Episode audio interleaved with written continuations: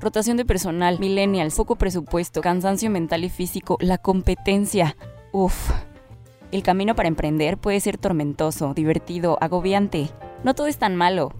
Después de 10 años de recorrer este camino, queremos compartirte nuestras experiencias, aprendizajes y aventuras. Esto es Tips and Drinks, un espacio para emprendedores creado por Vanessa, Pablo y Stavros. Comenzamos.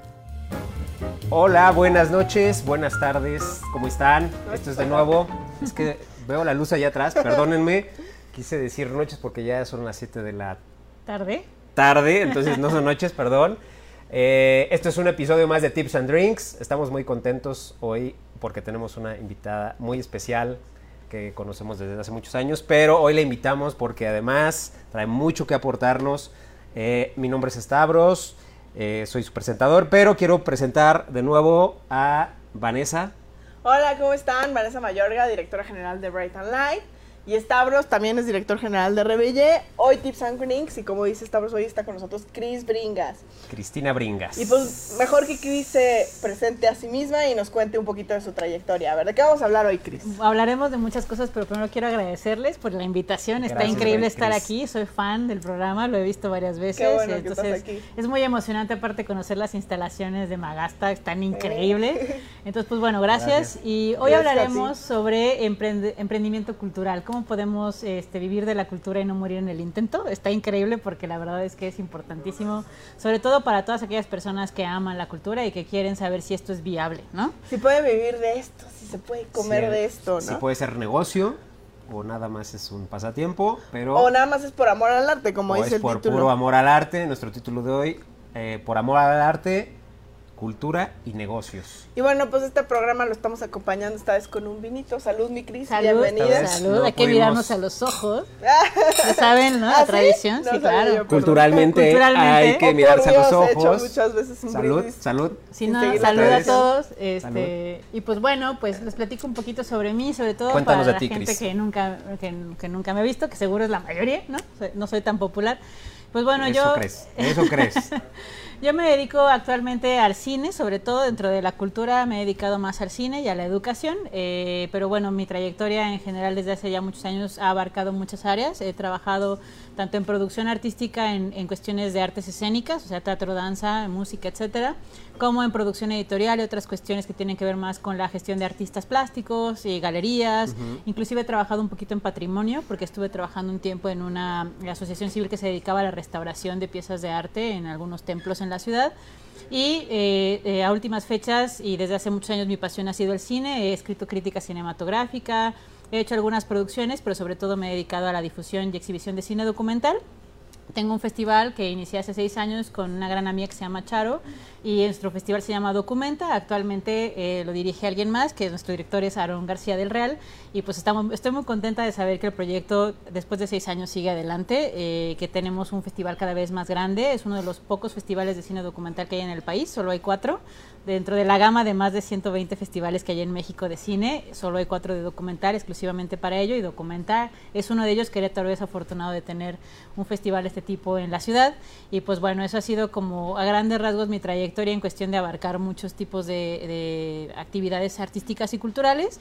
Y pues bueno, en general les digo, a últimas fechas me he dedicado más al cine y obviamente pues también doy clases y actualmente tengo un negocio de impresión, de fotografía y de reproducción de arte, entonces también para darle un servicio a los artistas plásticos y los fotógrafos que de pronto quieren tener sus piezas ya no digitales, sino tener la posibilidad de plasmarlas en un soporte físico y que la gente pueda gozar de estas piezas en sus casas a una forma más asequible, ¿no? El arte es caro y de pronto tener una reproducción es muchísimo más fácil para uno, ¿no? Para colgar en su casa, a veces hay piezas que cuestan dinerales, ¿no? Claro. Y tener una reproducción es algo como más eh, acomodable a tu bolsillo y que puedes además gozar de su belleza en, en, condiciones óptimas, ¿no? Para que tengas algo colgado ahí. Entonces, pues bueno, es algo que he hecho los últimos Mm, tres años y pues este negocio también sigue creciendo. Entonces ya saben, tengo un poquito de todo, me gusta la cultura en general, el arte, entonces pues bueno, aquí andamos. Y pues en todo difundiendo la cultura, ¿no? Creo que es en lo que acaba coincidiendo todo, que lo acabas difundiendo si no es por un lado o por otro.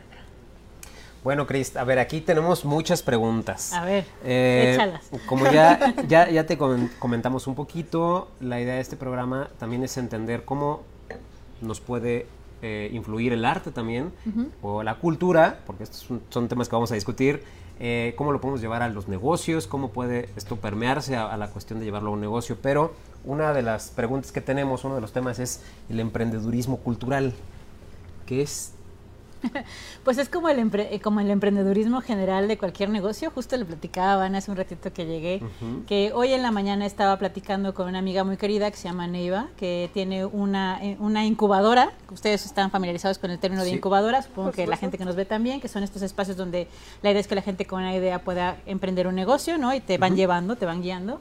Ella tiene una incubadora de, de una incubadora cultural. Entonces ella está a favor de esta idea de que se puede hacer un negocio de la cultura.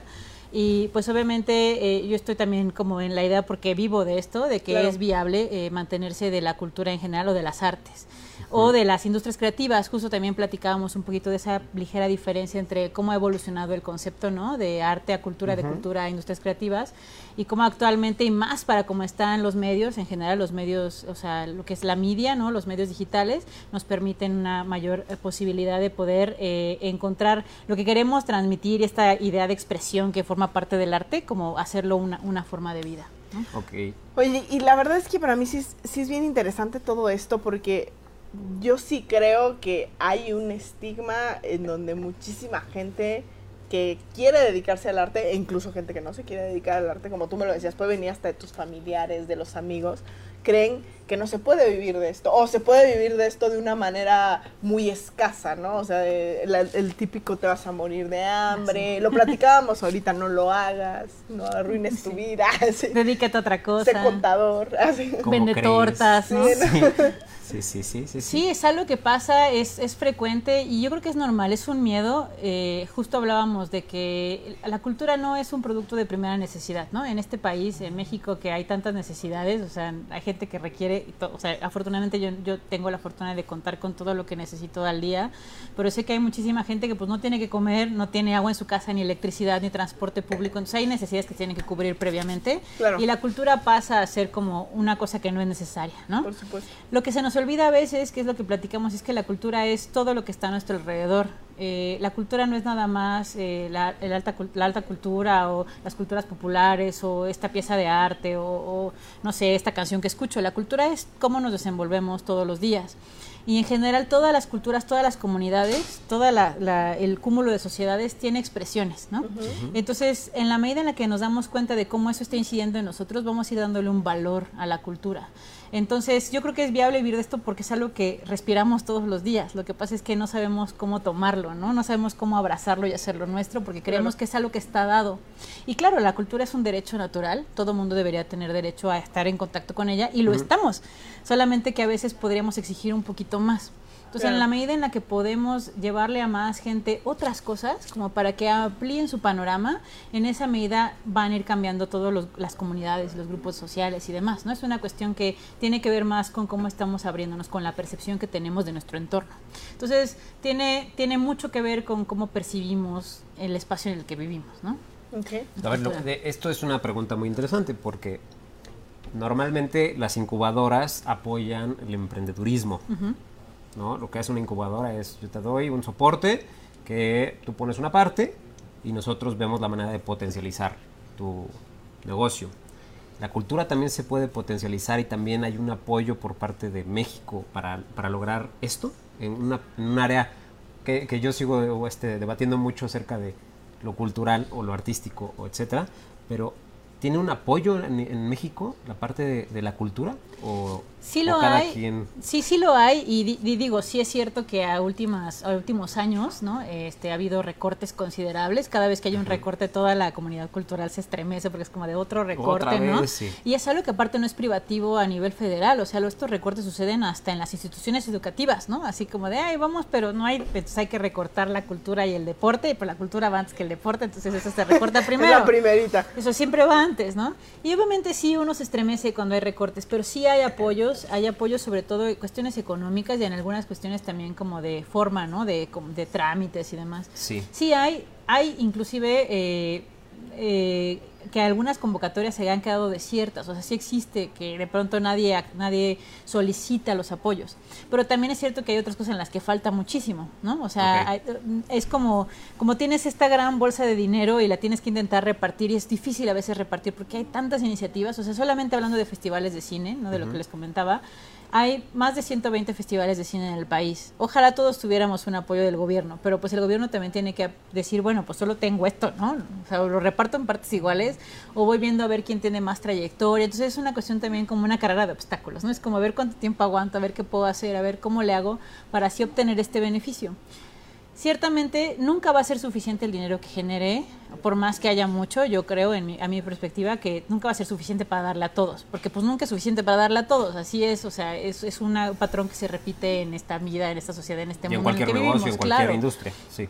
Y creo que ahí lo más importante, independientemente de que te den o no te den, es, es qué tanto ánimo tienes tú como emprendedor o como amante de la cultura o del arte en seguir adelante con esto. O sea, tampoco quiere decir que tengas que morir de hambre toda tu vida, porque de plano le intentas y le intentas y no da.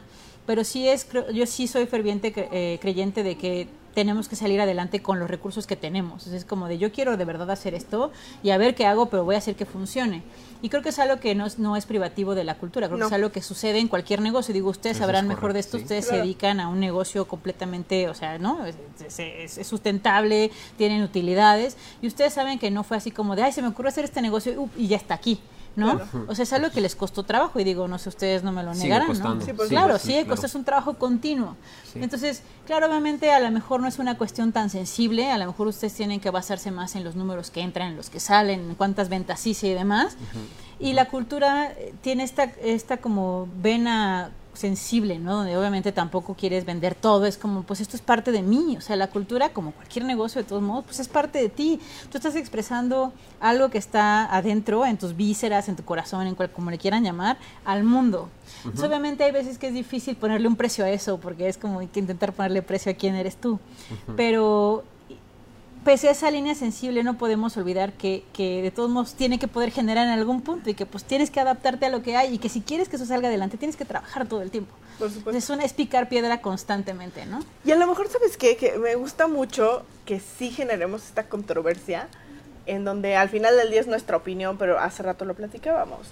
A ver, tú me lo decías, o sea, pues más depende de nosotros, ¿no? Porque a veces estamos esperando y yo a esta plática como platicando contigo diciendo, bueno, pero hay apoyo, no hay apoyo, y qué tanto estamos siendo condescendiente con el tema del arte y la cultura, porque entonces, ¿por qué yo emprendedor no recibí ni un apoyo? Ojalá podamos recibir todos, estaría buenísimo, pero yo emprendedor recibí cero apoyo y pues lo hice como pude, con lo que tuve, con lo que entendí.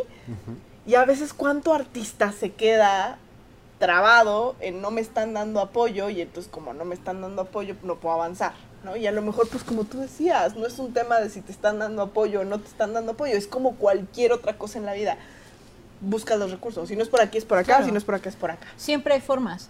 Ahora es cierto que tal vez, eh, hablando de los artistas específicamente, y por supuesto yo soy una ferviente admiradora de todos los artistas que hay, porque eh, esta forma de crear es algo que no todo el mundo puede hacer. Todos somos creadores en alguna forma. Digo, crear un negocio también es una cuestión que tiene que ver, claro. por supuesto, pero de pronto esta sensibilidad pues hace, hace que las personas sean de, una forma, ¿no? Entonces, yo que conozco varios artistas, pues sé que también tienen, eh, tienen muchos talentos y también tienen algunas limitaciones.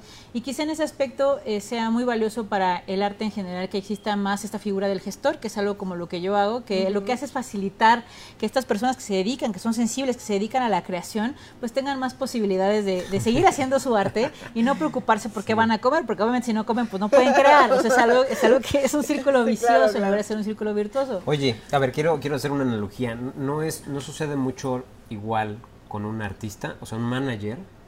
Ajá. ¿no? Es un manager. Es tu gestor claro. de negocio. Es el área, el área de negocio que tú no eres, ¿no?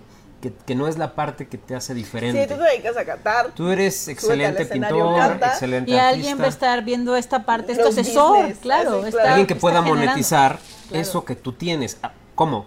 Mostrándolo, comercializándolo, generando propuestas de valor afuera, no adentro, porque adentro me queda claro que la parte cultural, artística, etcétera, eh, es, tú. Entonces, como tú dices, es muy difícil decir yo, es que lo mío vale. Sí, claro que vale.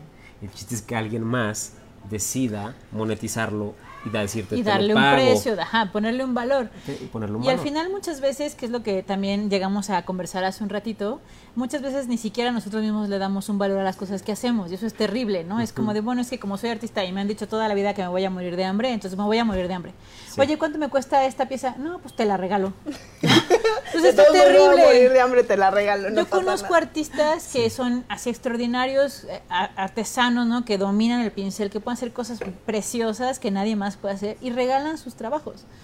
¿Por qué? Porque no le dan ese valor, porque creen que nadie se los va a pagar, porque a lo mejor en su batalla, en su, en su carrera de obstáculos personal, que pues bueno, cada quien tiene sus Claro. aprendizajes de vida, pues decide que, que no, que no se puede y entonces pues te lo malbarata, cuando en realidad esa pieza a lo mejor en otro país o a lo mejor con otro comprador valdría dinerales, pero para él vale, no sé, 500 pesos, aunque la pieza podría valer, no sé, 20 mil, Claro, ¿no? claro. Entonces, pero mucho tiene que ver con esta, esta idea que tenemos mal concebida ¿no? en nuestras cabezas de que de la cultura nos vamos a morir de hambre, cuando en realidad existe este concepto que se llama la economía naranja, en donde hablamos de que la cultura eh, y las artes en general pues pueden generar una gran producción económica en el mundo, o sea, no es como, no, no es como, a lo mejor no es lo mismo que, que la farmacéutica Sí. que- o la, o la guerra, que son, que tienen cantidades exorbitantes de dinero de por medio, pero tampoco es como que no exista en el radar de, la, de las utilidades De la mundiales. economía. O sea, sí existe, o sea, El sí PIB. son, exacto, está, es, su PIB. Producto Interno Bruto real.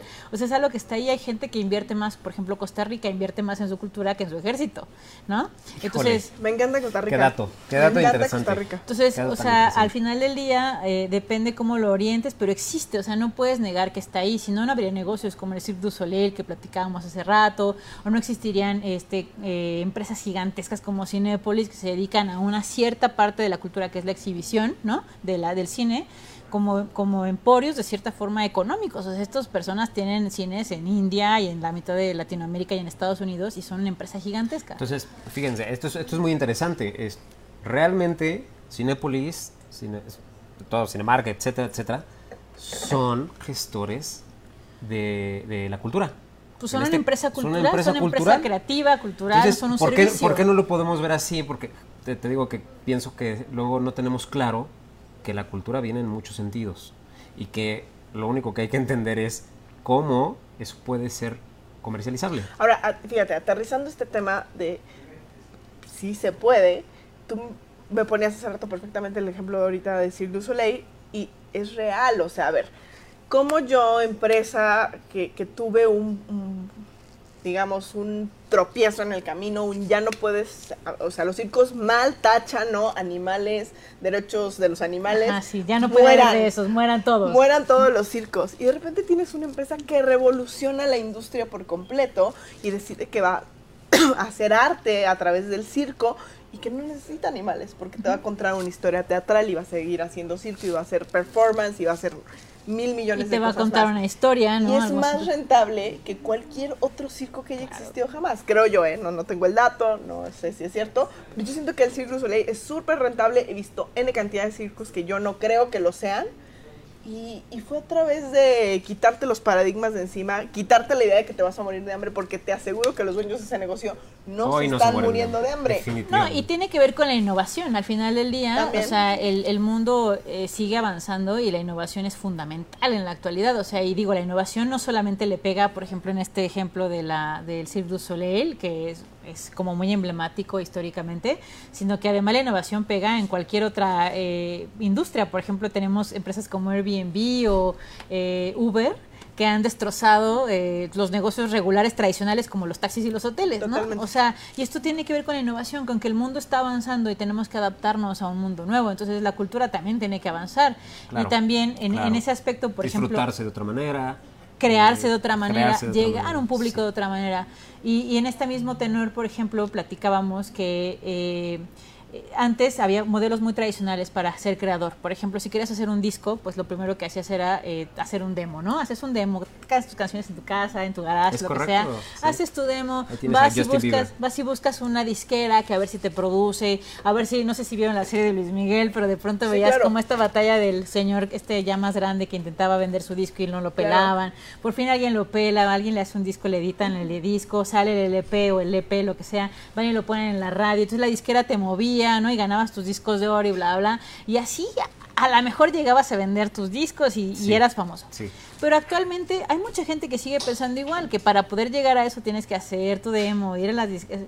Y realmente el negocio ya no funciona así. Tú puedes perfectamente, con la tecnología como está, hacer tu disco, iTunes, hacer tu disco en tu eh, casa, grabarte con tu cámara de celular o con la de la computadora, empezar a hacer tus covers así en tu casa, en tu sala, lo que sea, con tu gato caminando encima, ¿no?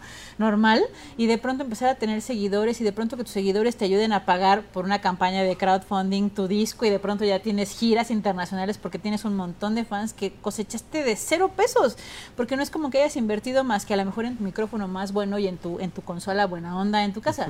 Pero lo haces de otra forma porque las cosas han cambiado, porque ya la De gente hecho, no tus consume oportunidades son, igual. ma- son mayores. Claro. O, ma- o más abiertas a más gente. Más digamos, abiertas ¿no? a más gente y también hay mucha más competencia, que es una Por realidad. supuesto. O sea, es Es una que cosa por otra. ¿no? Viene de un lado y del otro, ¿no? O sea, y, y lo tenemos muy claro nosotros en los negocios. Hay más competencia, pero también hay más oportunidades. Entonces, que, que es también de lo que hablábamos del otro- hace rato, de desde dónde lo quieres ver, desde qué perspectiva lo quieres ver, desde la perspectiva negativa de, pues es que está competido, es que está difícil, es que no hay, o desde la perspectiva de, hoy hay un, un mundo de posibilidades allá afuera, inténtalo. Claro. No, y a ver, va esto mucho a la siguiente pregunta, o sea, que ya nos estás empezando a contestar.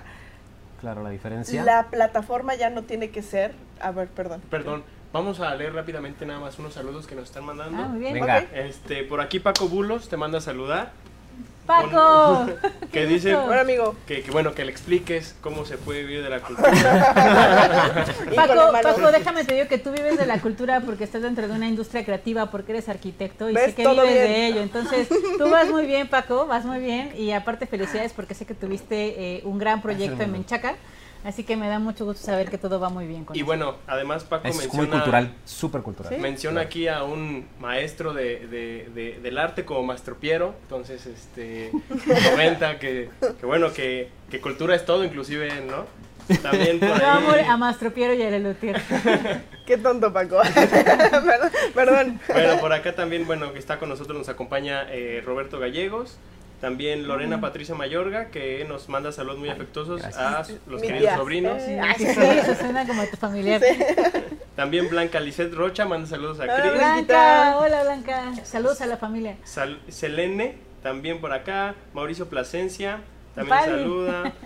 Eh, Manuel Jorge Solís también apoyando a Mastro Piero. Manuel. Nuestro Piero. Eh, Gladiole Magat, bueno, por acá también recomendando el programa. Eh, eh, Mireya Mar- Marmolejo, Ay. saludos desde Atlanta. Hola, mi Desde prima. Desde Atlanta Atlanta. nos siguen. Muy bien. Promuévenos allá. Pau Ramos también, hola Cris, felicidades, que viva el arte. Nos dice. Eso es todo. Y digo, con Pau tengo ahí un, un negocio en proceso que ya les había platicado un Sí. Cris poco. tiene entonces, qué 200 emoción. negocios en proceso. Está bárbara. y yo digo, yo me siento bárbara y luego Cris viene y dice, no, yo tengo 455 negocios. Muy bien, Cris. No, qué padre que nos están viendo. Siento que, que, que, que hay público y está padrísimo estar en Sí. este programa con No, ustedes. hombre, que tiene bueno, mucho público. Tienes además. tus seguidores fieles. Tienes tus entonces, seguidores. Sí, la, mitad están aquí por ti, mi Cris. Muchas, muchas gracias. Oye, bueno, a ver, y entonces nos estabas platicando esto muy importante para toda la gente que sufre, este, porque sí, ya, ya- ya hubo una pregunta ahí de dime cómo, por favor, ¿qué hago? ¿A qué, ¿A qué árbol me trepo? Entonces tú nos estás diciendo, hay muchos árboles a los que te puedes trepar, porque hay muchísimas plataformas ya para comercializarte, ¿no? Así es. ¿De qué platicábamos hace rato? Tú, tú nos decías, hay plataformas en donde yo puedo subir este mi arte o mi contenido, incluso soy un bloguero, si hablo de algo y entonces ya me pueden pagar mensualmente.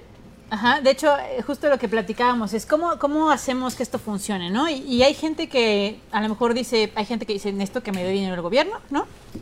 Tenemos este patrón, ¿no? De pensamiento. Tenemos gente que dice, no, pues a ver qué hago, voy a ser mesero y además cantar, ¿no? O sea, voy a tener un subsidio, cosa que yo también he hecho, que muchos hemos hecho en algún punto porque lo necesitas, ¿no? Claro. Pero también hay gente que dice, a ver, no, tiene que haber una forma de que esto funcione. Y el caso específico eh, que me gustaría platicar es de un dueto eh, de Los Ángeles que se llama Pum Plamus, que no sé si ubican, pero son increíbles. Acá, acá en el backstage me dicen que los aman. Sí, claro, yo también los amo. Y este y es muy curioso porque ellos empezaron a hacer como mucha gente en el mundo ahora de YouTube empezó pues, a hacer sus covers Covers en su video, casa, ¿no? se graban. Empezaron a hacer como dijeron, "No, somos muy creativos, hagamos videos más buena onda, ¿no? Más chidos." Y de esto hay mucho, o sea, Claro. hasta Yuya, ¿no? Tiene empezó así en su casa. Yuya es un Y, fenómeno. este, y ellos, el, el chico que forma parte de este dueto, él eh, un día dijo, no, tiene que haber una forma de que sigamos, o sea, si, si tenemos esta cantidad de fans y quieren ver nuestro contenido, pues deberían de darnos algo por el contenido, ¿no? Valemos. Valemos, claro, porque si no, no tendríamos esta cantidad de fans. O sea, no solamente los anuncios tendrían que valer, la gente que me está escuchando, la gente que paga un boleto para un concierto, pues es la gente que debería de estarme dando dinero que compraría mi disco, ¿no? Claro. Entonces hizo esta plataforma que se llama Patreon, que es como una plataforma Ah, tipo Patreon. Kickstarter o, o Fundador en su momento o Indiegogo o lo que sea. Y entonces en Patreon lo que haces es, yo soy creador de contenido, tú quieres seguir viendo contenido, pues págame una cantidad mensual. Y a medida que tú me vas pagando, que tengo más gente que me paga, yo puedo seguir teniendo tiempo para crear el contenido que tú ves y tú consumes. Aportaciones, aportaciones continuas. Exacto, y aunque sean chiquitas, o sea, no sé, Sí, un claro, dólar, tampoco es como que tengas que darles mil millones de dólares cada Claro. día, ¿no? Y entonces no es una campaña específica como un proyecto que se fondea como en un crowdfunding, donde es una vez Infinito, y ya, ¿no? sino es como algo continuo. A lo mejor de verdad me gusta mucho su música y yo digo, vale la pena Claro, que yo vaya pagando, claro. esto, porque claro, ellos le dan valor a su trabajo, que es lo que platicábamos hace un rato. Entonces, él crea esta plataforma que ahora beneficia a muchísimos creadores que están en línea, creadores de todo tipo, creadores de, programas de, de, no sé, de podcast, de programas de misterio, de eh, lectura, de, no sé, de radionovelas, musicales, etcétera. O sea, cualquier creador de contenido. Entonces, hay formas de hacer las cosas. Claro que tienes que seguir trabajando en ello y te puedes caer y equivocarte y seguir intentándolo. Porque esto es como cualquier otro negocio, cualquier cosa que se emprende, no puedes parar. O sea, Claro. es como quiero hacer esto, pues tiene que haber alguna forma de hacerlo, pero implica mucho trabajo también. O sea, no es como de, es que yo hago mi arte. Me acuerdo que tenía una amiga que decía, no, pues yo, yo me gustaría tocar y pues yo solo toco cuando me inspiro. No, esto se, esto se hace todos los días. Así, Te inspiras o no. te inspiras ocho horas diarias para que funcione, porque es como si ustedes quisieran que su negocio funcionara nada más porque se les antojó. Ay, ojalá tuviera un negocio. Ay, bueno, aquí voy a esperar a ver si me llegan los clientes. Pues no, le friegas y friegas a Y tu equipo de trabajo para que estés buscando todo, claro. y funcione. Pero la cultura es igual. O sea, al final del día, pese a que, y le platicaba a Vane, no es lo mismo vender cultura que vender tornillos. O sea, porque claramente no son el mismo tipo de producto, ni generan el mismo claro. tipo de, de sensación al humano. Pero tampoco puedes decir que no es no es un nada proceso, comercial, ¿no? es un comer- sí, exacto, claro. en un mundo capitalista, pues también si quieres vivir de la cultura, pues tienes que aprender a venderla y a lo mejor Hay que venderla, recibir un pago, invertir, hacer. RP, estar hablando de esto, conocer más gente, hacer relaciones, digo, y a lo mejor son talentos que no toda la gente tiene, que a lo mejor un artista dice, a mí no me gusta eso, pero pues para eso existirían otras figuras como el gestor que puede intentar ayudarte a que esto funcione. Pero Claro. no puedes negar que vives en este mundo en donde la gente tiene que decidir o me compro esta copa Oh, o pago claro. este concierto o me compro este libro y somos un producto como todos los demás productos que hay en el mercado, ¿no? Claro, y la sí. gente decide qué que, quiere. que esto me parece un súper tip. O sea, de entrada, si eres artista, valórate, ¿no? O sea, nos lo estás diciendo muy claro. Un gran problema del artista, de algunos artistas, es que seguramente Regalan, no regalan regalan su trabajo, no se están no le valorando. ponen o un creen valor. que no pueden vivir o no de se va a esto, poder, no, y es que, di- o imposible. qué pena cobrar, qué difícil, ¿no? Como crees que van a decir de mí la sociedad? No. A ver, valórate. Hay gente que en una plataforma dijo, me vale, voy a hacer contenido y me van a pagar. Y, lo- y al final no están poniéndole una pistola en la cabeza a nadie. Claro. Los usuarios decían, me encanta este contenido, lo quiero seguir viendo, voy a dar un dólar.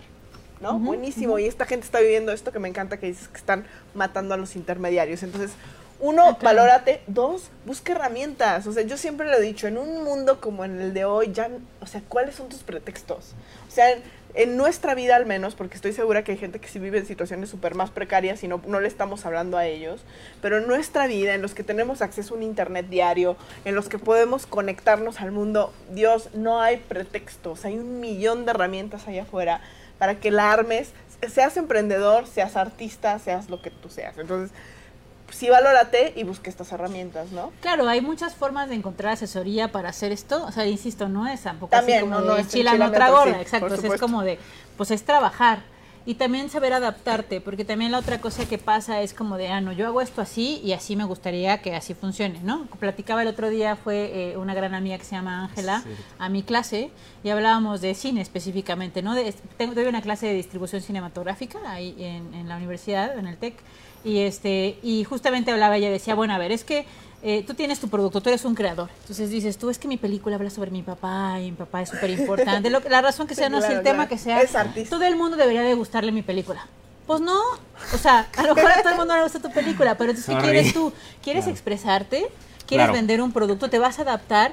Tampoco quiere decir que tengas que eh, sacrificar y corromper todo tu arte. A lo mejor, o sea, a lo mejor puedes hacer algo súper bien hecho y vigilar que tu carrera esté viento en popa porque te consideran un artista consagrado. Y luego te acabas haciendo videoclips y comerciales que de todos modos tienen parte de tu talento y eso ayuda a que tú sigas pagando otras cosas profundísimas que a lo mejor son de tu interés, pero entonces subsidias cosas. Eso me acuerdo que también lo platicaba mucho con una amiga que se dedicaba a la industria editorial, decía, bueno, a ver, yo quiero publicar este libro de poemas japoneses, pero a lo mejor para publicar este libro de poemas japoneses tengo que vender un libro de, de mantras mexicanos, porque ese sí se vende muy bien. Y este libro de mantras me paga este libro de poemas japoneses. Claro. Porque tienes que aprender a ver cómo está tu público, tu mercado meta, como en cualquier otro negocio funcionando. Y entonces, tú eso funciona, entonces logramos de aquí, sacamos para acá, ¿no? Claro.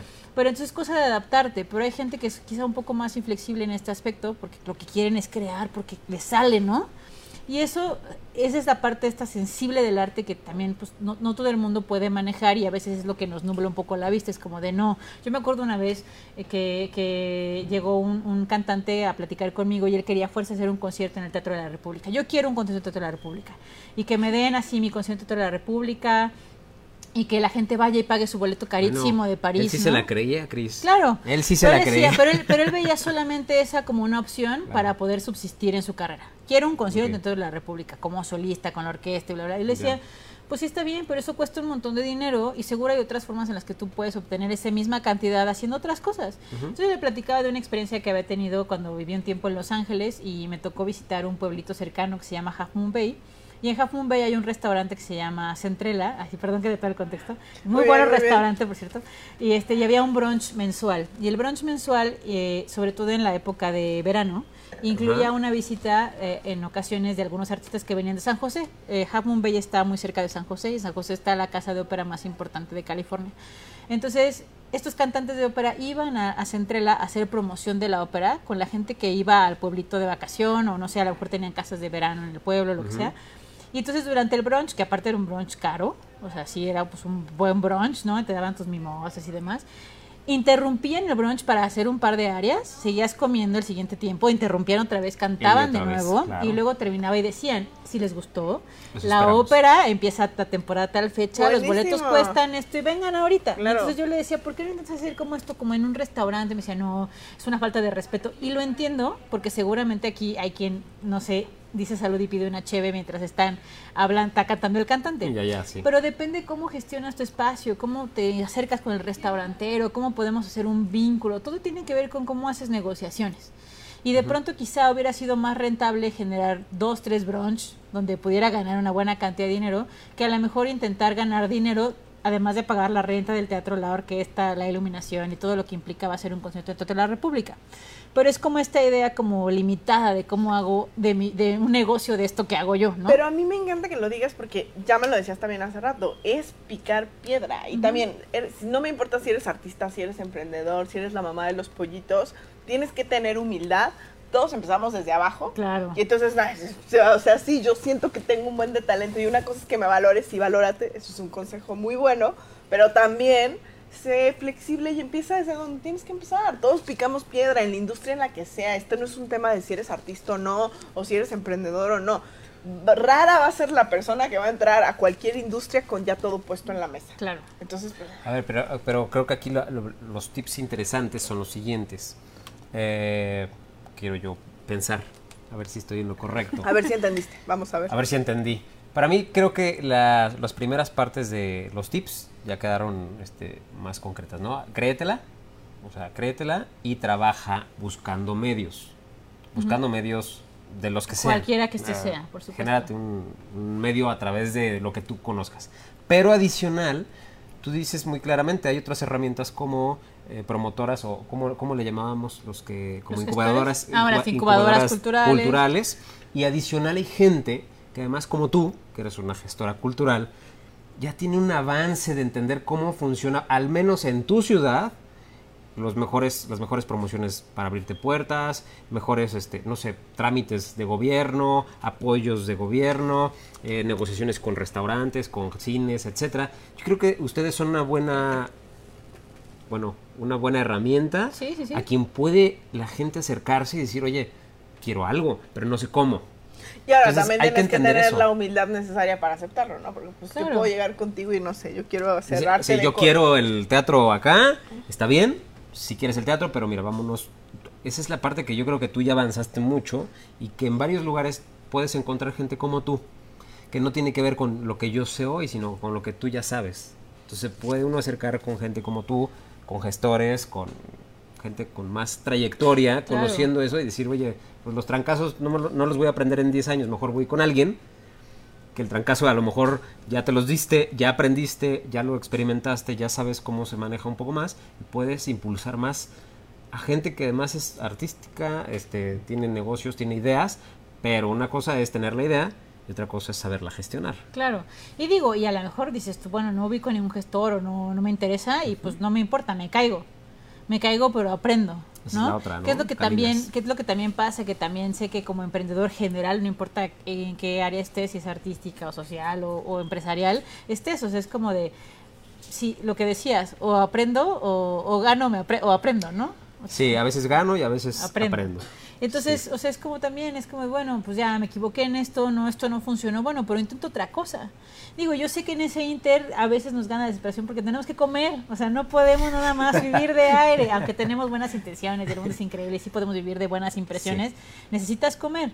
Sí. Entonces, pero hay muchas formas de hacerlo, la cosa es que no nos limitemos, esto no funcionó, bueno, ya, ¿no? Así, esto es lo que yo puedo hacer y ya me quedo aquí en mi rincón. No, así es como no pude esto, pues intento otra cosa y más No como, no es- como no es la- estas herramientas no es la ahora, gran ¿no? paradoja, porque eh, ahora yo me quedo pensando, es la gran paradoja es gente creativa que no se puede limitar por no tener creatividad para sacar los recursos, para generar ideas. No quiere decir que lo sepas y que la, la tienes a la primera, pero teniendo esa sensibilidad de crear, de, de ser sensible a tu entorno, etcétera, pues entonces es un mejor ejercicio todavía de exponerte a otras cosas Claro. y decir, esta no, me caí, pues ni modo, así me sacudo, porque la verdad dolió, pero la que sigue. Pero y eso la es que como cualquier sigue. emprendedor. Pero además, y sí, mira, y sí es cierto. Por eso, y, ese es y es algo precisamente que, que sí está bueno comentar porque es, es real y lo vivo, yo lo viví en, en Documenta, lo, lo, lo- lo he vivido amigos cercanos y todo. Es como, es este miedo al dinero. Es muy extraño, hay un miedo al dinero, ¿no? Como de, como de no, el, el dinero. La famosa relación con el Pero dinero. es sí. real, o sea, en Sí, es serio, o sea, como artista es como de ojalá, ojalá, pero qué miedo. ¿No? Como de pronto enfrentarte a perderlo, algo que no tienes todavía es fatal, ¿no? Y, pero es eso, o sea, hay una Sí. relación extraña que no, yo creo que es cultural, que nos han metido así a palazos, ¿no? ¿Crees en que la es del arte en exclusivo? ¿Crees que es Social. sociocultural? Yo ¿Crees- creo, yo creo que atañe a todas las áreas, pero en el arte en particular que está tan, a veces tan disociada de la economía, porque están- creen- te están es que es esta cosa, es como de no, el arte es sensible, el arte debería de ser, porque ha habido artistas que aparte dicen, no, estamos como súper lejanos de eso, no, hay que, hay que poner mierda en una lata para, ¿saben? O sea, sí, claro, ha habido eso, pero pues vivimos en un mundo capitalista y no podemos vivir sin el dinero, o sea, Eso es Es que interesante. eh, hay- hay un pleito con el dinero, pero yo sí creo, o sea, sí creo que no es un, un tema exclusivo del artista, pero sí creo que el artista lo trae mucho. O sea, y, y yo lo noto en muchísima gente hiper talentosa que tendría todo para lograr lo que quisiera, pero entonces tiene esta relación de pleito con el dinero, en donde al parecer si gano dinero estoy corrompiendo mi arte o, o- o- pero también estoy angustiado y estresado, o sea, tampoco es como una aceptación total de no, no tener dinero, porque tampoco, ¿me explico?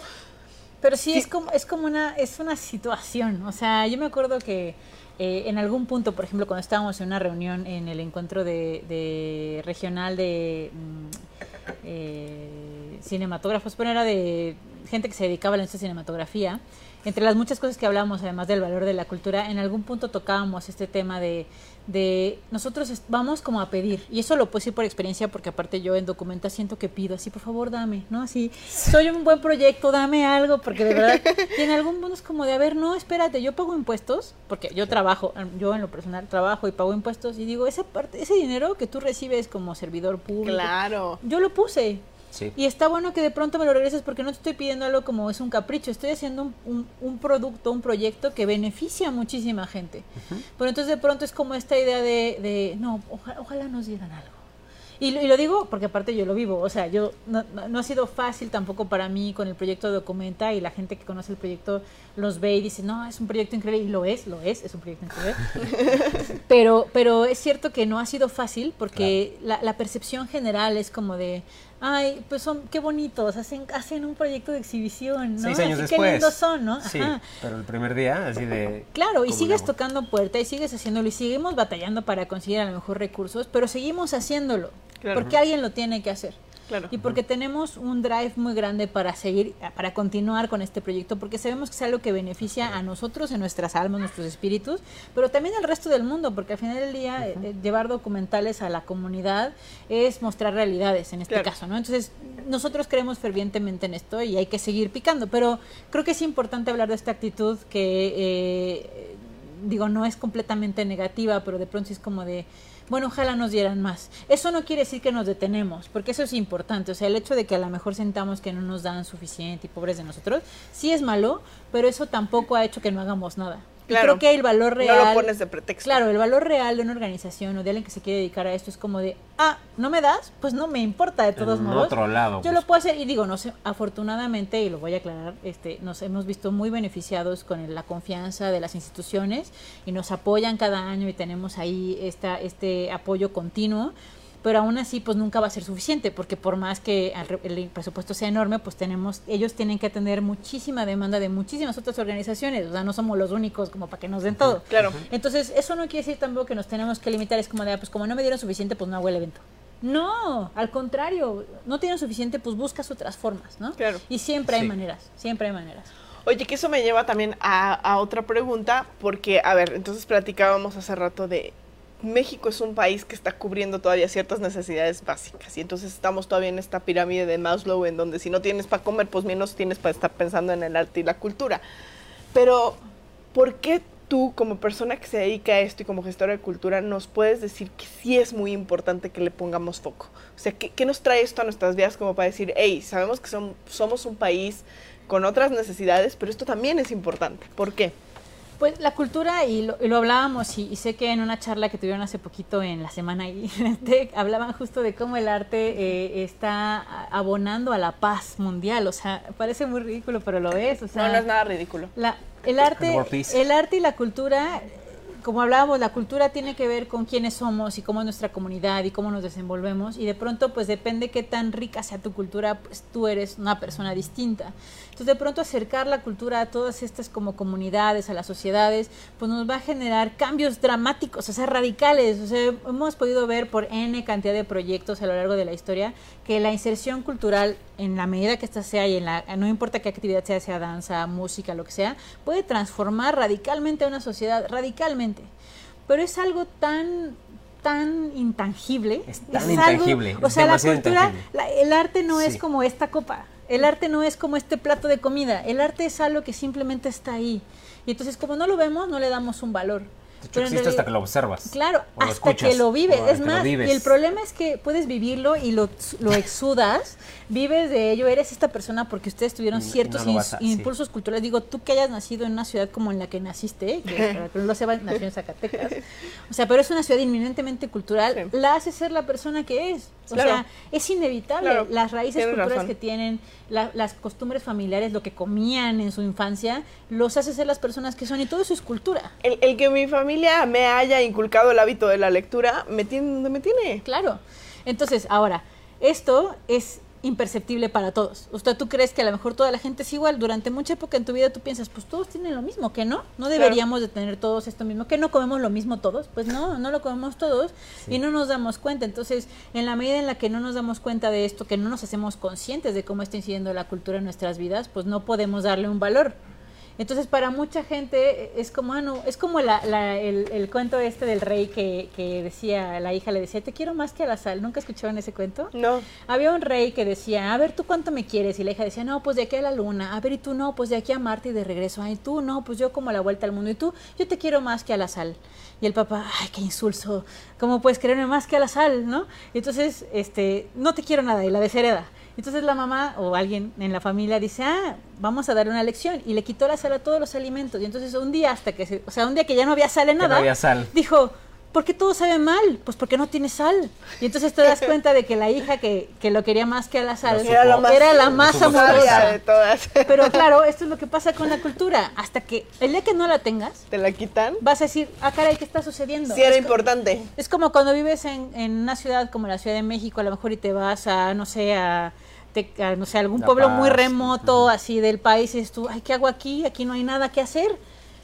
Y claro, a lo mejor en la Ciudad de México había mucho que hacer, a lo mejor Querétaro, que es una ciudad más chica, pues todavía la gente que viene a México dice, ¿aquí qué hago? Y aquí hay mucho, porque aparte sí hay mucho, pero a lo mejor alguien que vive aquí se va a otro pueblo más chiquito, dice tú, ¿y aquí qué hago?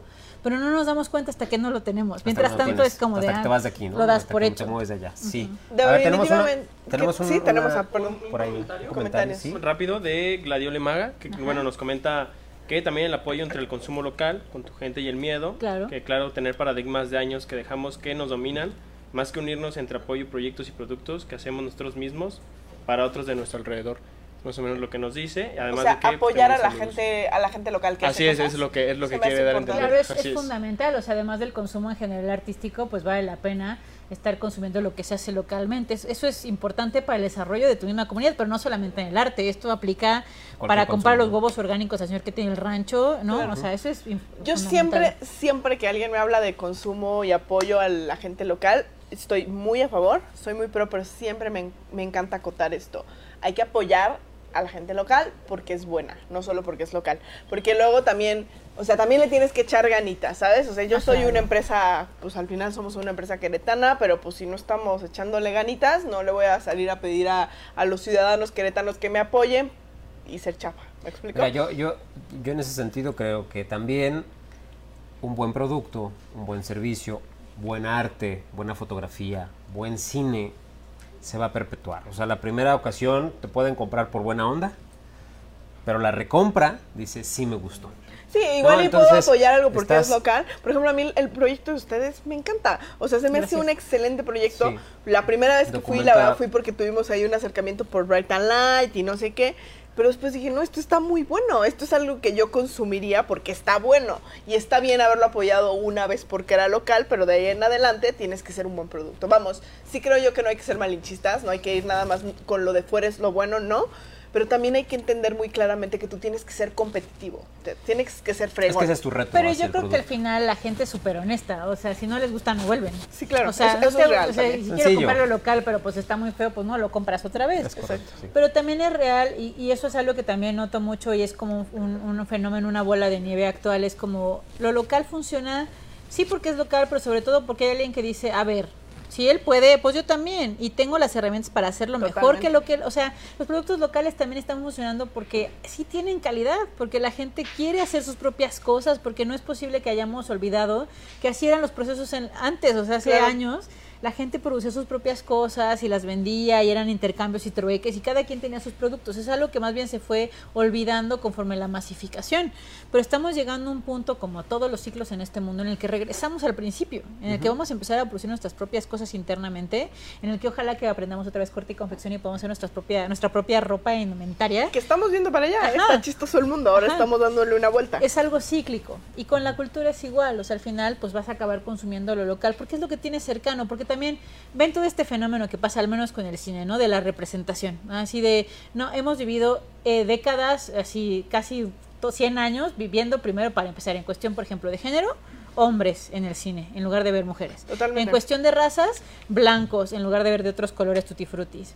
Así, o sea, ha habido, tenemos estas como limitantes y de pronto hoy décadas después, entonces ya hay personajes afroamericanos, personajes asiáticos, personas, Mujeres, ¿saben? Mujeres en el cine. Una Mujeres que mujer- no son, no son la monita al lado del Claro, héroe, ¿sabes? O la sea, primera cinefotógrafa este, eh, nominada al Oscar, cosas así. Entonces, claro, pasaron 100 años, pero por fin estamos llegando ahí porque pues ya era hora, ¿no? Eso es Claro. inevitable. Entonces, esta cuestión eh, se permea a todos lados, ¿no? E incluida, incluida, por ejemplo, pues cómo producimos la misma cultura, cómo estamos cambiando los paradigmas. Oye, y qué padre, porque creo yo también que gracias a la cultura hoy tenemos un mundo más diverso.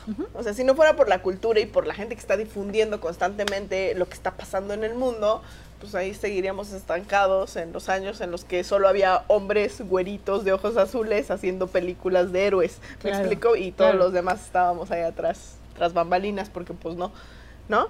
Entonces también todo este tema de cambio de paradigma y todo es gracias a la parte cultural y la parte artística. Claro, y es parte de la esencia del arte, mostrar lo que no está bien para Por poder hacer una transformación, aunque sea de una forma transgresora, aunque sea de una forma sutil, o aunque sea de una forma muy obvia. Yo, yo me quedo mucho con esto, muy concretamente tiene que ver con que el arte en todas sus expresiones, como es, como es la cultura, para mí, para mí el arte y toda la parte cultural te muestra un momento de la historia, un momento de la sociedad, un momento. Entonces, me queda claro que cuando tú, cuando voy mucho a exposiciones de X, ¿no? De cualquier artista y tú ves su obra, inevitablemente es su contexto.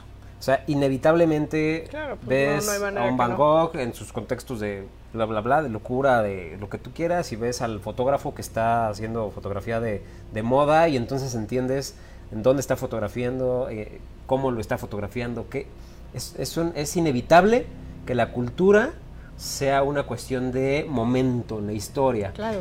Por lo tanto, yo lo, lo que, lo que noto mucho, muy claro, desde mi punto de vista de negocios, es qué interesante poder entender qué está pasando, porque esa es la parte donde te puedes agarrar para convertirlo en negocio, en algo que a la gente le interese, porque además es lo que se está viviendo, y no puedes dejar de observarlo y entender que esa es tu oportunidad, ¿no? ¿Qué está sucediendo con redes? Pues ahí están tus medios. ¿Qué está sucediendo con... con yo, yo creo que hasta a veces cuando hacen playeras ahora de... o los memes, entonces eso para mí es cultura, ¿no? Lo es, es, una, es producción, es, es, es una industria creativa, o sea, estás creando algo continuamente que te refleja. Entonces de ahí puedes encontrar que cómo lo conviertes o lo monetizas. Fíjate y que- sobrevives para ti. O no sobrevives, O- o no vives. sobrevives. Vives, O sea, claro, porque a veces claro, no es- sobrevives. sobrevives, no. Vive no. bien de Es ello. correcto, mira, Oye, ya, ahí estuvo. ¿no? Me, me- me lleva a mí mucho a la última pregunta, que no queremos que te nos vayas sin contestarla. Porque, a ver, recientemente nosotros estuvimos en Los Ángeles, fuimos a The Broad y en el museo había una exhibición especial del mundo de la moda. Y entonces, todo este tema del mundo de la moda, había unas fotos increíbles de, de todo lo que se ha hecho en, en temas de la moda desde los años 20 a la fecha, o creo que hasta más antiguo que eso, no sé desde cuánto Mm. databa. Pero es súper interesante ver como todos los diseñadores de moda y todo lo que se hace para revistas de moda también es arte, es Claro, fotografía, es arte, es creación. Pero nos lleva a pensar a nosotros muchísimo en, ¿tú crees que hay una corriente de artistas o, o de cultura que se vuelve elitista? O sea, Siempre ha sido una discusión lo de la alta cultura, que es lo que hablábamos también. O sea, sí hay una alta cultura, así que la gente dice, no, esto es así, o La o ópera, mi- no sé qué, las no galerías, sí. es, por ejemplo, en el tema de las artes plásticas siempre ha sido como de, ah, bueno, no, o sea, si está en galerías bien chido, pero si no, pues no. Y pues no, en realidad al final todo forma parte de esta misma como eh, melcocha cultural, por llamarlo de alguna Claro. forma. Es, todo forma parte de este líquido amniótico donde todos estamos, pero alguien le ha tenido que poner etiquetas. Y a veces tienes contacto con la alta cultura y a veces no, a veces eres más de la cultura popular, a veces solamente tienes... ¿quién le pone etiquetas? Tú La que estás sociedad, más metido en la este sociedad mundo. le pone etiquetas. O sea, la gente tiene que darle valor a las cosas. Es como, es como hace rato platicaba con otro gran amigo que se llama Poncho. Y Poncho decía, bueno, muchas de las cosas que ustedes consumen son producto de la publicidad y la mercadotecnia. Por Entonces él supuesto. decía, por Pues yo ejemplo, creo no, que el pues, 90%. Tú, tú di- crees que los, los él justo dijo, los diamantes, tú crees que son piedras muy raras, pues no lo son. Pero alguien dijo, son piedras bien raras, compra una y son bien caras. y en realidad le damos valor a cosas que la gente nos ha dicho que hay que darle valor. Igual, Claro. alguien un día dijo, no, hay que hacer que esto sí funcione, entonces vamos a decir que esto es alta cultura, esto no, esto vale y esto no. Hay muchísimas corrientes, las corrientes estéticas obviamente tienen siglos, ¿no? Donde aprecias, ¿no? La belleza, pero ¿qué es la belleza? ¿Y- Hay ¿Y tú discusiones... qué opinas? ¿Que esto es funcional? ¿No es funcional? ¿Nos está ayudando? Yo- no. Yo siento, la verdad, y va a sonar muy mal, ojalá no pierda amigos por esto, Adiós, amigos. pero yo siento que, yo siento que la cultura es como el vino. y. El mejor es el que te acomoda. Claro. O sea, y, y conforme vas haciendo tu paladar mejor, vas consumiendo otras cosas, pero así es la cultura. O sea, por ejemplo, al principio a lo mejor tú eres más chico y dices tú, no, este vino está bien amargo, es muy astringente, igual no sabe los términos, ¿no? Y dices, me gusta más el rompope y las cosas muy dulces, ¿no? Y el Bailey. Y luego un día creces y tu paladar cambia. El Baileys, tu paladar cambia y entonces dices tú, ah, este sí No está Baileys. bueno, ya no está tan afrutado, me gustan más secos. Y conforme va pasando el tiempo, tú vas Sí. consumiendo otras cosas porque tú cambias, porque tú eres un ser vivo que va transformándose y se va adaptando a tu tu espacio. Entonces, el vino vas a consumirlo como te va acomodando. Sí. O sea, tú dices tú, este vino estará bien caro, pero bien carísimo de París, pero tú prefieres este que está bien barato, pero te sabe bien bueno, pues te compras este, porque este es el que te acomoda. A lo mejor eventualmente vas a comprarte un vino de 2.500 pesos, porque es el que le acomoda a tu paladar. Y eso sería, digamos, como consumir alta cultura, pero pues llegarás ahí cuando te toque llegar. Si mientras estás aquí en medio, sí. está bien, porque eso es lo que eres tú, eso es de lo que tú te alimentas. No puede, no podemos juzgar a alguien porque le guste una cosa a otra. A mí me gusta el reggaetón, aquí ya perdí adeptos. Me gusta el reggaetón, no todo, no Adiós, todo. amigos. Como la Adiós, mitad amigos, de, adiós, golpe. desconectaron todos. Mis amigos me juzgan por ello, pero digo, como me gusta el reggaetón, Sí. escucho a Mozart, Divaghi, Rachmaninoff y Liszt Sí, y me claro. sé los nombres, porque claro, o sea, También. sí tengo un poco de Claro. cultura en ese aspecto, en este diferente tipo de cultura, pero no podemos juzgar a alguien porque escucha una cosa u otra. Claro, Al final formamos parte de una sociedad que tiene ciertas características, ¿no? Claro. Entonces, creo que eso es muy importante de, de Y a lo mejor si queremos educar a un mundo como México en cultura, pues no nos podemos poner especialistas en primera instancia, ¿no? Y les vamos a poner, sí, por favor, léete los hermanos Karamazov, por favor, a ti, persona que está batallando con sacar el ingreso diario. Vamos a empezar a, a cultivar a la gente desde un punto de vista también realista, ¿no? Claro, pero eso no quiere decir, y creo que es importante también, que tengamos que limitar a todo el mundo a tres cosas. O sea, también depende de También. uno acercar de pronto, y eso sí creo que es una responsabilidad de las instituciones y de las organizaciones, acercar cosas diferentes. O sea, si tú solo consumes este, este rompope, pues ¿por qué no de pronto pues, te doy otro rompope distinto o te doy un vino diferente para que lo pruebes? es. Y así lo es pruebas, Para mí es dices tú eso, sí sí. me gustó.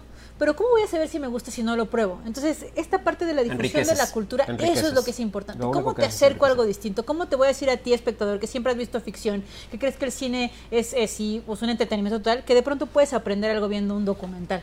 Eso es lo que hicimos nosotros. Es como tú estás seguro de que estás viendo solamente el único tipo de cine, hay más. Y conforme lo vas viendo dices tú, me encanta esta nueva cosa, me encanta Claro. ver documentales, ¿qué nuevas historias me van a contar este año? Y cuando escuchas a la gente decir eso, dices tú, hice bien mi trabajo. Claro. O sea, hice bien mi trabajo. ¿no? Buenísimo. Cris, este, este tema tiene mucho. Sí, Tú bueno, dijiste da- hace da rato, nos 55 podemos aventar Tres horas hablando de tres, cinco horas. Más preguntas Nosotros, del público. nosotros somos fanáticos de estar hablando y discutiendo y Gracias, producción, por y- detenernos. Gracias producción por cortarnos la inspiración todo el tiempo. Pero- No, pero la verdad es que Cris, te agradecemos muchísimo. A Eh, ver, quiero que nos des antes de que nos que- vayamos. A ver, gente que se quiere dedicar a cultura, y yo creo que ahí sí tienes ¿no? que ser tú. Danos tres tips, a ver. ¿Qué, qué tengo que hacer? Vamos a suponer que yo soy Vane, me quiero dedicar a la cultura, voy a morir de hambre, mi mamá me lo dijo. ¿Qué hago ahora? Este, cámbiate de país, no, no es cierto. Este, no, no, no. Adiós, programa. Te quieres dedicar a la cultura y no sabes cómo empezar, creo que la primera cosa es que tengas muy claro qué es lo que te conviene más y qué quieres hacer tú. O sea, la primera cosa es saber qué quiero, ¿no? Visualizarte realmente haciendo algo de esto, ¿no? Dos, haz contactos. Creo que es fundamental si te quieres dedicar a la cultura, hacer RP todo el tiempo. De esto no se acaba nunca, las relaciones nunca van a terminar y de las relaciones, al menos como gestor cultural, te mantienes todo el tiempo. Y tres, pues no te, o sea, no te agüitas, le sigues. O sea, esto es como una carrera de obstáculos Como cualquier grave emprendedor, señores. se tienes caen, que se estar ahí, seguir y seguir y seguir y llegará, o sea, llegará porque tú tienes Keep la convicción going. de que lo que te gusta es, o sea, si tú lo Ah, disfrutas está bien, ¿no? Y a lo mejor también está bueno equivocarse porque tal vez tú, tú creías que iba a ser de esta forma y que lo que era para ti era, a lo mejor, por ejemplo, en mi caso yo dije, yo voy a ser stage manager, ¿no? Me va a encantar el teatro y demás. Y ahora, hoy soy gestora cultural, yo ni siquiera conocí ese concepto hace, no sé, siete años, ocho años. Y hoy lo sé y digo, es lo mejor que me pudo haber pasado, porque hago lo que más me gusta, que es conocer gente, porque me encantan las relaciones interpersonales, me encanta conocer gente y de pronto escuchar como lo que tienen que decirme y poder ofrecer una solución cuando me la piden. Yo lo que hago es ofrecer soluciones, eso es, eso es lo que hago, ese es como un talento que tengo. Eh, agradezco mucho tener este talento, pero como gestora eh, no lo sabría si no hubiera pasado por todo lo que ya pasé. Entonces, a lo mejor hace 10 años me hubieran dicho, ah, pues tu talento es resolver cosas. Así de hecho, de, claro que no, que ay, yo quiero dedicarme al teatro, estás loco. Pero hoy lo veo y digo, claro, o sea, pero he confiado y hoy veo en retrospectiva y me doy cuenta que esto es lo que realmente me gusta. Aparte, de verdad disfruto poder ofrecer estas soluciones. Entonces, pues eso, ¿no? Es saber bien qué quieres, al menos de entrada, y aceptarla con flexibilidad los cambios. Es decir, a lo mejor quería esto hoy, pero ahora quiero esto otro, ¿no? Este, ¿cuál fue el segundo? Ya lo olvidé. Este, Eh, Hacer contactos, súper importante. Y aparte no tengas miedo de decir lo que estás haciendo, porque la gente también tiene miedo, y eso lo aprendí de Poncho, de, de contarte porque te vayan a robar la idea. No, no. O sea, Ah, bueno, no, tú dilo, tú dilo Clásico. porque la Sí. gente puede decir, me encanta esa idea. Te Quiero, apoyo, exacto, te, ayudo. Me, me uno a tu No, y las ideas son ideas. Claro. O sea, nada es, nada es de Nada nadie. está por escrito, ¿no? Y cuántas Pero son bueno. nuevas, ¿no? Realmente, cuántas son verdaderamente Oye, a mí nuevas. me encanta. A ver, soy artista, tengo que ser flexible. Ajá. O sea, sí, esta es mi obra y en esto me inspiré y bla, bla, bla, pero tengo que flexibilizar para poder comercializarlo y vivir de Adaptarme, esto. ajá. Exactamente. Y si no, y si quiero hacer exactamente esto, pues primero veo con qué puedo comer y luego ya hago exactamente eso, ¿no? Me encanta flexibilizarme. Hacer relaciones. Hacer relaciones es un, un tema, no, no sean elitistas, no digan, ah, no, yo sí, sí soy yo, que me vengan a ver. No, a ver, estén en contacto, sean humildes. Y pues sí, Y también trabajar, darle, levántense. echarle. Si se caen, levántense. Y si todo esto fracasa, busquen a gente como Chris, que ya tiene muchísimos años dedicándose a esto y que si ustedes están abiertos, les pueden asesorar y les pueden decir por dónde para que ustedes tengan solamente su ímpetu artístico dedicado a eso y no tengan que sufrir al respecto. Si no, pues hay gente como tú que se dedica a esto, a ayudar a la gente que de plano no se puede despegar esa parte. ¿Algo más tú que quieras decir? Nada, yo, yo, yo creo, este, ya lo dijeron todo, yo creo que te tienes que acercar a gente que ha tenido un camino también en la misma, en la misma área que te interesa. Y muchas veces yo diría que se pueden acercar mil personas contigo, a lo mejor no a todos puedes eh, ayudarlos dándoles un servicio como tal, sin embargo, sí puedes canalizarlos. Claro. y sí puedes eh, asesorarlos. Y entonces te das cuenta que allá afuera, no solo en una cosa, sino en muchas a la, a la que tú te quieras dedicar, va a haber alguien que tiene un camino del cual te puede este, enriquecer sin tener tú que pasar siete años del mismo camino, ¿no? Te Claro. pueden acordar y lo que tú dices, ese es el RP, ese es levantarte una y otra vez porque quieres lograr algo. Tienes esta Como idea, cualquier quieres emprendedor, claro. muchachos. Es impresionante la cantidad de veces que se repite lo mismo en cada programa. No importa a lo que te quieras dedicar. No importa de lo que hablemos. Mil gracias, Cris, por No, estar aquí. por Fue favor. un súper programa. Cristina nos Bringas, tenerte. muchísimas, Para toda la gente que se quiera gracias, dedicar al Cris. arte, ¿verdad? Yo creo que Cris es una excelente asesora. Ahí está Ah. su Instagram pasando por abajo. Síganla, pregúntenle. Es la persona más feliz de apoyar gente, estoy segura, y de asesorar Por a quien favor. se quiera dedicar a esto y le esté sufriendo. Mil, mil gracias. Sigan por el proyecto seguirnos. Documenta. Sí, por también. favor, búsquenos en Documenta, Documenta Vayan a con Q. documentales. Documenta Documenta, con Q. MX, nos encuentran en todas las redes sociales y el negocio de impresión para que también si quieren algo. quieren es imprimir fotos en Mimética guion bajo impresión en Instagram y sin el guion bajo en Facebook. Y pues bueno, igual están ahí por ahí mis datos para que me busquen. Este, y pues muchísimas gracias. Gracias por la No, invitación. Está increíble. Gracias, gracias, por tomarte Bye, amigos. Nos copas vemos con el nosotros. martes. Saludos. Rotación de personal, millennials, poco presupuesto, cansancio mental y físico, la competencia. Uf. El camino para emprender puede ser tormentoso, divertido, agobiante. No todo es tan malo. Después de 10 años de recorrer este camino, queremos compartirte nuestras experiencias, aprendizajes y aventuras. Esto es Tips and Drinks, un espacio para emprendedores creado por Vanessa, Pablo y Stavros.